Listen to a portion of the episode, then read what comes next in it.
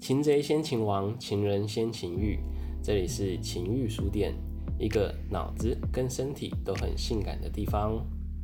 我是今天的情欲主播郑燕，大家好。那今天为大家邀请到的是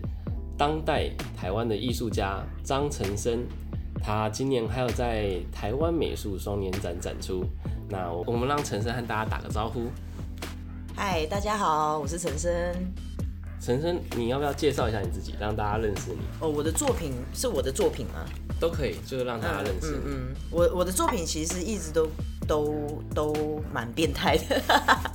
就是我的作品都是跟人体啊，然后跟一些情欲的部分有关啊。那我主要比较多探讨是关于呃，我一直长期在关心一些 BDS 的文化，啊，所以就是会跟呃。小 M 在这里做交流，对。那当初你是怎么接触到 BDSN 这一块的？嗯，当初我接触到这块的时候，蛮蛮，其实那时候是有点无心插柳啦。一开始其实是我在，因为我的我的有一部分肉身计划作品是在人的皮肤上做创作嘛。那我所谓的创作，就是我是真的用手术刀在上面制造很多伤口图案，对。对手术刀，对用手术刀，对对对，确实是。然后后来也有用，比如说像纹身机啊，然后就是制造那种痛觉快，就双方会达成痛觉快感跟美感上的呈现。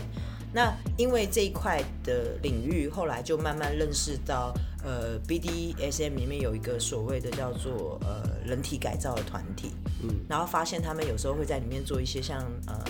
needle player 或是一些。呃，比如说水气球啊，或是跟那种身体改造跟痛觉有关的部分，所以我是从这这一块开始进入，从痛觉的部分开始进入到 BDSM。对，那当时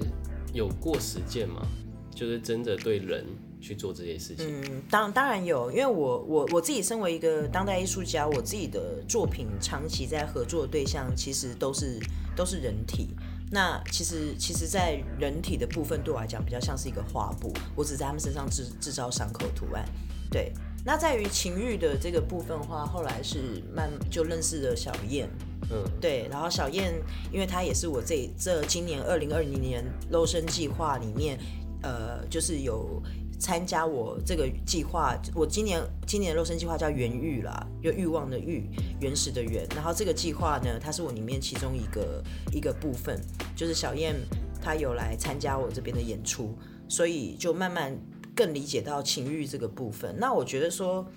嗯，我我对我对于我对于你们这一块蛮有趣，就是关于在谈物化这件事情哦，是对。那这个部分是不是可以请小燕讲一下？因为我知道。这一次我们在台湾双年展的平行展有展出，呃，就是这个原玉的这个作品。那小燕也有参与这样的演出跟里面的访谈啊，还有包括我里面有做一些那个单频道录像啊，就是他们你们在里面是我那时候剧本是说呃要邀请你们就是在里面扮演动物嘛，对不对？那其实没有，我们也没有说特别设定什么剧本啊，其实就是在现场，他们可以非常 free hand 发挥，就是就是就是比如说海洋生物或什么的，就是很舒服的一个状态。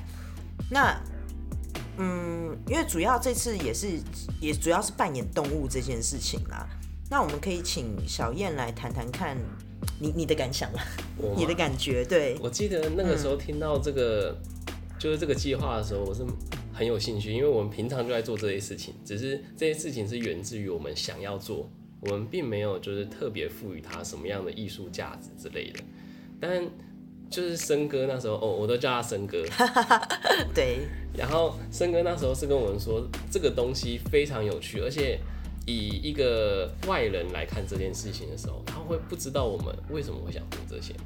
那就在这些话底下之后，我们就开始一直联想。到底我们为什么会想做这些事情？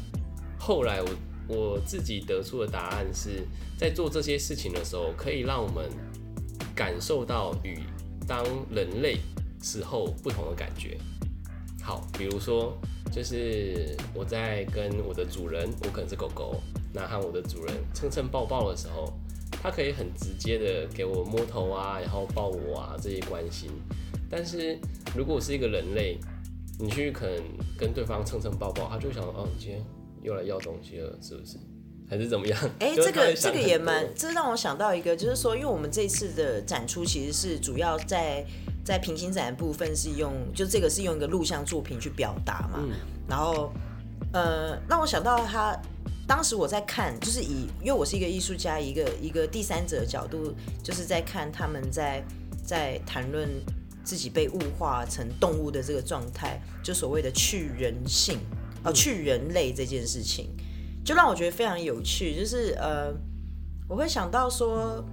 我们是身为人类，可是可是因为我们现在科技发达，还有各个的呃资讯传播，不管啊，就是有非常多的多的东西来证明我们非常文明，然后我们非常有文化。可是我以一个我以一个最原始生物性的角度在看待这一切的时候，我觉得它反而回到一个最原始生命本质的问题。就当你在当他当我在看他们在做这个去人类的这个行为的时候，他们还原到一个像是呃非常非常原始，就是人类是动物的这个状态。然后我在那上面看到一些美学价值是，呃，我们在当今这个时代里面，就是很多人都会忘记说，其实其实我们受到外界的这种这种资讯过量过大的状态下。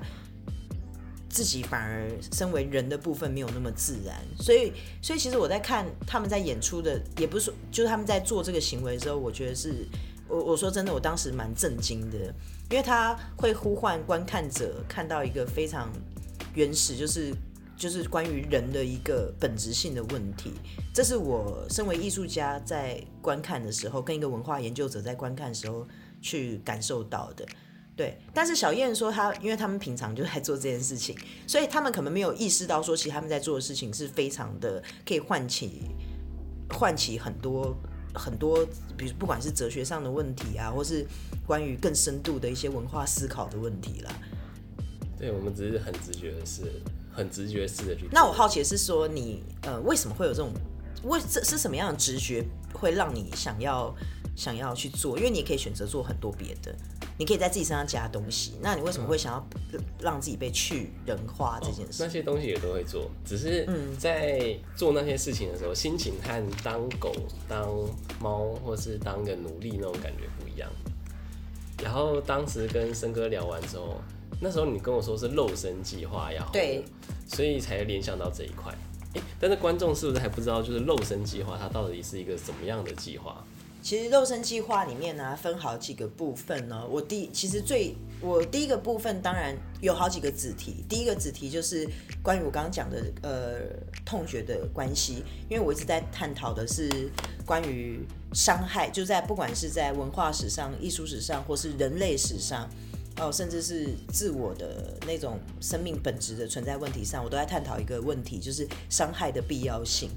然后这种伤害必要性带来的。不光只有痛苦，有时候可能是一种愉悦感，或是精神上的超越。呃，这一部分是我一直想谈的，这是其中我设定的一个子计划。那还有一个部分呢，在谈的就是情欲跟，就是像小燕那时候我们有聊到，就是情，他说呃什么情欲跟呃我们的食欲都属于人最基本的欲望嘛，对对不对？还记得吗？对不对？那这个部分我我觉得对，这个是确实是。所以，所以我有一个部分也是要探讨肉身计划，第二个部分是在探讨这个问题，所以才会有跟小燕的合作。然后还有第三个部分呢，就是探讨恋物癖，关于呃，不管是带带入，比如说日本的美学，关于物哀啊，或是一些呃古代的诗人，他们对于一些情境，因为艺术永远是在描述人的情境嘛，这个应该不用怀疑啊。然后就是关于人的情境如何转移到。物体上的这种恋物性，这种比较比较深入的探讨啦。所以我的肉身计划其实大部分都围绕在这三个主题，就是关于痛觉，好，关于痛觉的精神上超越，再来就是关于情欲跟跟食欲啊。因为我看过你们有做那个呃，有一些有一些活动哦，可能也是会会用会跟会会用一些食物做美彩嘛。你说像人体肾之类的吗？呃之类的，就是或是说，或是说像是，呃，把我我有看过有人用很多很多番茄啦，就是不断的弄在自己身上，然后看起来就非常的情欲。所以食物食物这时候也不是食物，就是我觉得它好像会，我觉得食食欲跟跟情欲，还有食物跟情色这件事情，都是蛮蛮有趣的。嗯，它那个我觉得有点像是快感上的连接，因为当欲望被满足的时候，就会产生快感，所以在食物你吃饱的时候，你就会很爽，然后在性欲满足的时候，一样也会有，其他的欲望在满足的时候，一样一样一样也会有，所以在他把食欲和情欲混在一起的时候，那个 max 的快感就是另外一种不同的感受。对，那个时候就很有趣，它会产生第三个想象，就是那个想象空间就会变得非常的、非常的有空间性哦。因为每个人的想出来的东西可能都不太一样嘛，所以这也是我想比较比较好奇，想要去深深深挖的深深度挖掘的地方啦。对，然后第三个就是我刚刚讲的，我肉身计划想要谈关于恋物或是恋物癖这件事情，或是物哀的这种精神啊。这一块现在有在进行了吗？这一块目前呢，目前比较多谈的是在就是去去收集一些关于历史上关于一些呃，比如说对于呃所谓的恋物癖，也也有一些跟实体啊，或是说对于某一种塑胶材质，或是某一些特殊的美材，有一些人会有特别的迷恋。啊，比如说我知道像 BDM 这一块，有些对于那个皮衣这件事情，哦，对，对，或是兽医有有奇特的迷恋，或是那个就是属于恋物的一个范围哦。呃，这个都是我现在目前正在研究的部分了。对，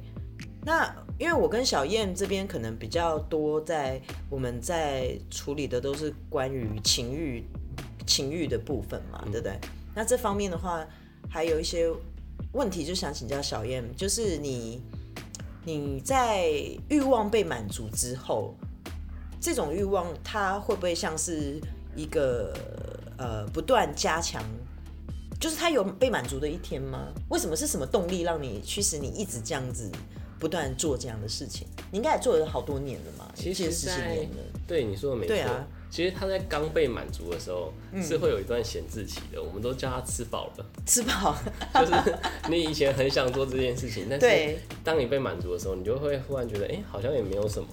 然后可能两个礼拜、三个礼拜就没有什么欲望，我们就叫他吃饱了。那你说会不断累积上去，其实是就是不断增强那个强度嘛？会不会觉得说，哎、我一开始只是这样玩这样子你的一个，说越吃越重咸，哎、对对，没错，越吃越重咸，其实，在没做的时候累积的最快，在你都没有去做这些事情的时候，你就那个所谓的暧昧期，对对对，你就一直想去做，然后你就会越越去看类似的片，然后越看就会越重，然后就开始想象自己好像可以承受更重的东西，啊，那些都还是算，所以在想象的那个中间是最快乐的嘛，对不对？嗯，对，应该是吧然后？也是口味累积越来越重的，是那个程度最快的时候。哎、那你印象中，你印象中，如果说如果按照程度来分类的话，你可以大概的跟我们介绍几样吗？就是你所玩过的项目里面，物化的吗？嗯，物化或是情欲，其实它有很多是互相的啦，对啊，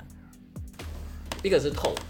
就是可能痛一开始大家都轻打轻打，然后到后面就会打得很重，